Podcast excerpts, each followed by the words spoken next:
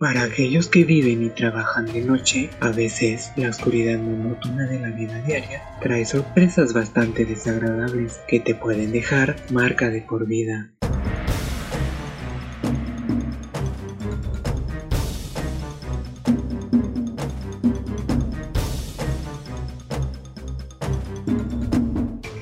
En el mundo laboral hay un turno en particular que en varios países lo conocen como The Graveyard Shift, el turno del cementerio. Pero, ¿qué es eso? Básicamente, se trata de un turno que comienza en la noche y termina temprano en la mañana, típicamente desde la medianoche hasta las 8 a.m. Se cree que el término viene de marinos que tenían que montar guardia desde las 12 a las 4 de la mañana. Se dice que en este periodo de tiempo los accidentes aumentaban mucho, posiblemente debido a que mucha más gente está durmiendo y por la luz del día se puede ver cualquier obstáculo que se aproxime con, mayor facilidad. Es fácil ver cómo esas horas de oscuridad, especialmente a partir de la medianoche, sucesos extraños comienzan a suceder. A veces incluso nos encontramos con cosas que no podemos explicar. Aquí les dejo algunos relatos cortos que tienen que ver con esto de las horas nocturnas.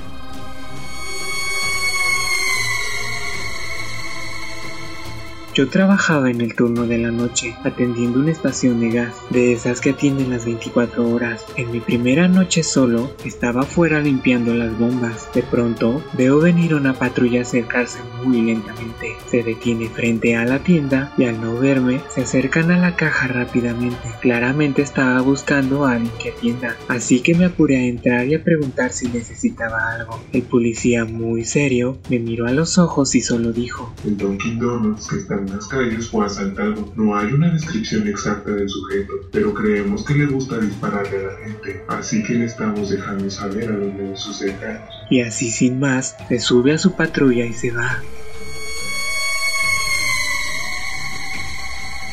Cuando tenía 17 años, trabajé medio tiempo en un lugar de comida rápida, relativamente cerca de donde vivía. El restaurante cerraba cerca de la medianoche, por lo que después de limpiar y todo eso, terminaba caminando a mi casa cerca de las 12.30. No había luces en la calle por la que caminaba hasta que llegaba ya cerca de mi casa. En esos días casi no me daba miedo y tenía un taser y una navaja que mi papá me compró para defenderme si algo pasaba. Una noche caminaba de regreso cuando noté que un auto me pasó de largo. Pude notar que el motor era silencioso cuando pasó a mi lado, por lo que pude reconocerlo cuando se dieron la vuelta y comenzó a seguirme con las luces apagadas. Aunque no tenía miedo, no era tonta y no usaba audífonos, así podría escuchar si alguien hablaba de mí o decían algo como agárrala o está escuchando música. Traté de calmarme un poco y tomé mi taser de la mochila, lo prendí dejando que hiciera el ruido ese de la electricidad como para advertir a quien quiera que fuera que no se me acercara. En ese el auto misterioso prendió sus luces y aceleró, dejándome ahí hecha un manojo de nervios. Después de eso, mi papá fue por mí cada noche. Vivíamos cerca de un local de yogur, donde los llamados Yogurt Shop Murders en Texas pasaron, así que no quería arriesgarse.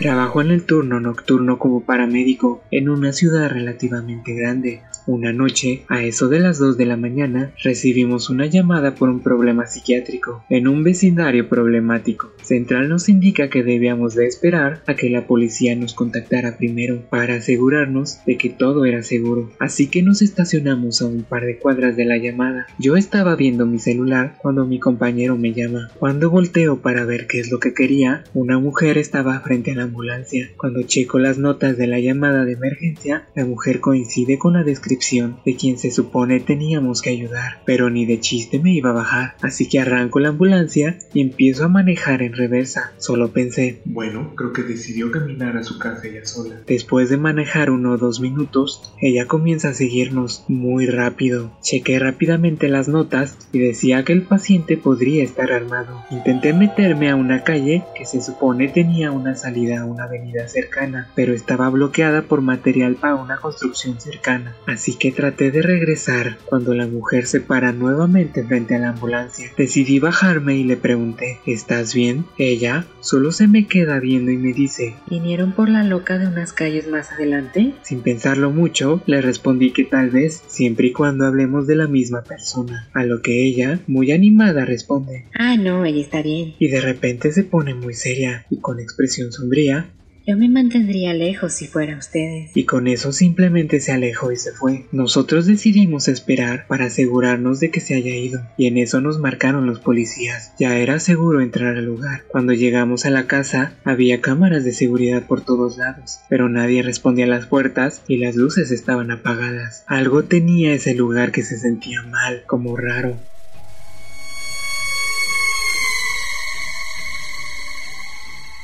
Hay una hora en específico en las madrugadas que es conocida como la hora del muerto, la hora de las brujas, la hora del diablo o solo tiempo muerto. A las 3.33 de la mañana, dicen algunos, pero muchos más, coinciden con que de hecho es un periodo de tiempo más largo y las 5 de la mañana, justo antes de que amanezca. Se cree que es en este periodo de tiempo cuando los fantasmas y espíritus malignos pueden salir al mundo terrenal a hacer de las suyas. Amén de que la concepción religiosa dice que Jesús murió a las 3 pm a los 33 años, por lo que lo más alejado de esto en el día son las 3.33 de la madrugada, lo que significaría que su contraparte maligna está lleno de vida justo a las 3 de la mañana. Hay estudios que revelan que aproximadamente a las 3 de la mañana nuestro sistema inmunológico se encuentra más debilitado, además de que es más probable que suframos parálisis de sueño o de que se te sube el muerto entre las 3 y las 4 de la mañana. Es más, hay varios brujos y practicantes de las artes oscuras que dicen que si te despiertas a esas horas es porque alguien te está haciendo un trabajo.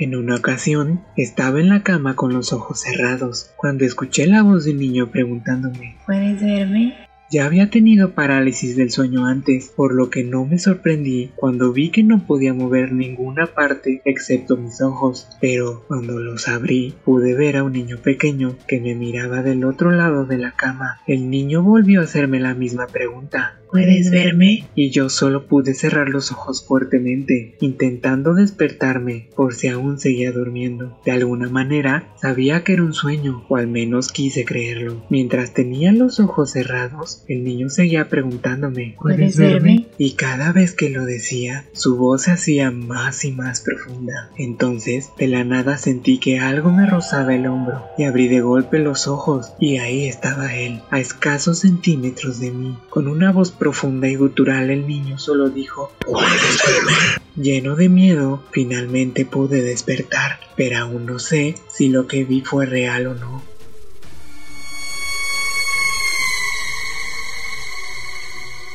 Yo estaba chiquillo cuando esto pasó. Vivía con toda mi familia en el campo y ayudaba con las tareas de la casa. Una noche, un tío y yo estábamos cortando madera. Él la cortaba con un hacha y yo la recogía y la juntaba. La usaríamos para fogatas, cocinar y calentarnos en la casa de la abuela. Decidimos regresar porque ya era bastante tarde, casi podría decir que de madrugada. Y íbamos por un camino de terracería, como a unos 50 por hora, un poco rápido para un camino tan descuidado. De pronto, tuve esa sensación de que alguien me observaba. Intenté ver por la ventana y mi tío solo gritó de repente, No. yo solo me congelé, pensé que había hecho algo malo y mi corazón empezó a acelerarse, pero de repente se paró cuando escuché que tocaron a la ventana.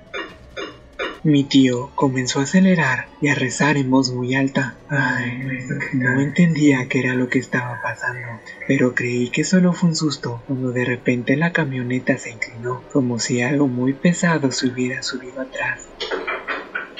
Mi tío comenzó a decirme, Hey, hey, hey, hey, mírame a mí, no te voltees acá, mírame a mí. Ahí lo escuché de nuevo, desde la ventana de atrás.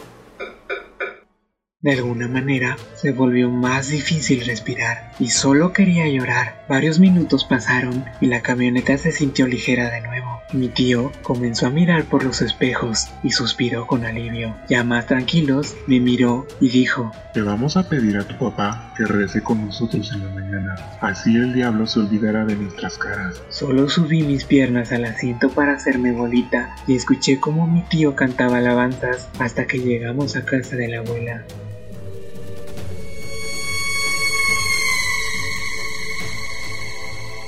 Dime, criatura, ¿te ha visitado algún ente extraño en esto de las horas nocturnas?